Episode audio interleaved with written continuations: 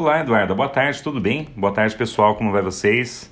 Estamos aqui mais uma tarde agora para falar um pouquinho aqui no nosso podcast sobre administração de produção. Eu, eu Carlos Teixeira e Eduardo Teixeira estamos aqui para bater um papo com vocês. Boa tarde, Carlos. Boa tarde, pessoal. Então vamos começar com as perguntas que nossos amigos nos mandaram. Primeira pergunta é: explique o que é planejamento e controle da capacidade e quais são seus objetivos. Legal. Planejamento a gente precisa uh, fazer em tudo na vida da gente, tá? A gente precisa planejar o horário que vai levantar para trabalhar, o que nós vamos fazer no trabalho, é, a questão da organização, os horários de almoço, questão de, de produção, questão da quantidade de ser produzido, da entrega. Então, isso aí, planejamento em tudo. A gente vai viajar, precisa planejar. É, e mais importante que planejar, eu tenho controle também sobre o planejamento. Um exemplo, a gente sair para viajar e de repente fura um pneu do carro. E se furar esse pneu do carro, a gente vai fazer como? A gente para, o step vai estar em ordem, que a gente já planejou isso. E aí é, a, nossa, é, a gente consegue dar continuidade na viagem. Tá? Então é isso aí, ter o controle da, da situação sempre pensando nos obstáculos que podem acontecer.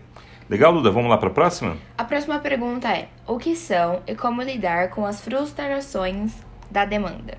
Ah, flutuações, legal.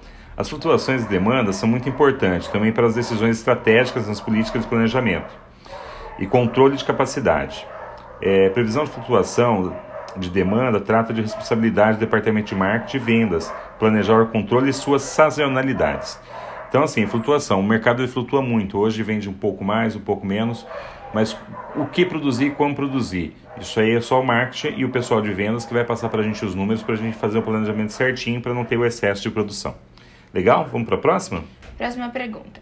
Explique os conceitos de MRP e MP, MRP2 e as diferenças entre eles. Legal. O MRP ele evita que os estoques sejam mantidos em excesso. Já o MRP2 ele permite previsão futura com base históricos anteriores.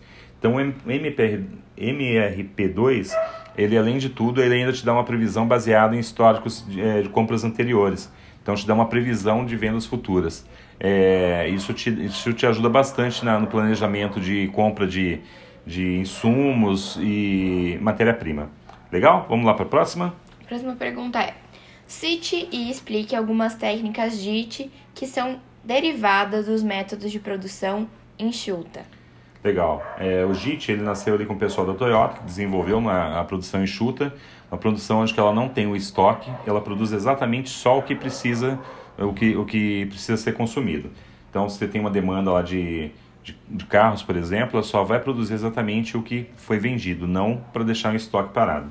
Então, é, é, enfatiza no foco da preparação, ela, o JIT é, tem a preparação, tem a disciplina e elimina todo o estoque possível. Legal? Vamos para a próxima? A próxima pergunta é: compare o um modelo tradicional com a produção enxuta e assinale suas vantagens e desvantagens.